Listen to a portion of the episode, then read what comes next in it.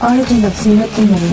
Fue el segundo álbum de estudio de la banda británica, álbum en el que te sumergen en una atmósfera violenta, ácida, eléctrica de la que es imposible querer salir. Las letras de cómo la tecnología terminará por destruir la humanidad, el miedo a sentirse desconectado.